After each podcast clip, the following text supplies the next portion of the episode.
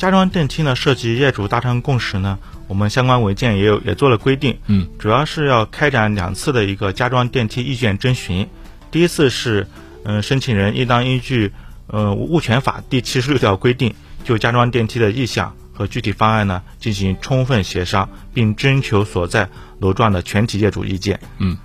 嗯，经所在楼幢专有部分占建筑物总面积三分之二以上的业主。且占总人数三分之二以上的业主同意，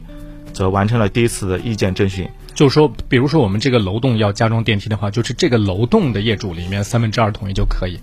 是这个概念。对，基本是这个意思。那么还想请教，这个三分之二如何来界定呢？比如说，我们是以整个楼栋实际的居住的人口来测定这个三分之二，还是说以这个户籍迁入啊，户籍就在这个房屋之内这样的方式来确定人数呢？这个呢，主要是按户数来确定的。好的，这是一个非常明确的说法啊，是根据户数，而不是根据居民的人数或者是户口迁入数的人数来确定。比如说，一个多层住宅的楼栋的话，它可能是一梯两户的情况之下，那么有六层的。层高是吧？那么有十二户居民，那么就十二户居民当中三分之二以上的户数同意，就就完成了第一步是吧？嗯，好，那么第二步是怎么样的呢？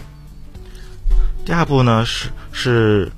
加装电梯呢，它要占用小区业主的一个公有部分，嗯，则要征询小区业主全体业主的一个意见。嗯，经嗯建筑区划内占有部分占建筑总面积过半数的业主，且占总人数过半的业主同意呢？则可以通过第二次的一个意见征询。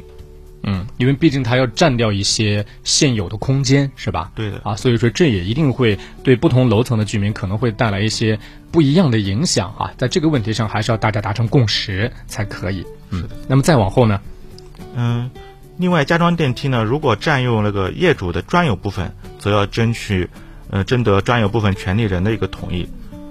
此外，加装电梯楼幢的业主呢，对加装电梯所需费用、电梯运行的维护费用，以及后期的一个修理啊、更新改造费用的筹措分担，还有委托电梯管理单位等事项，尽可能的达成一致，并签订了一个先相关的一个协议。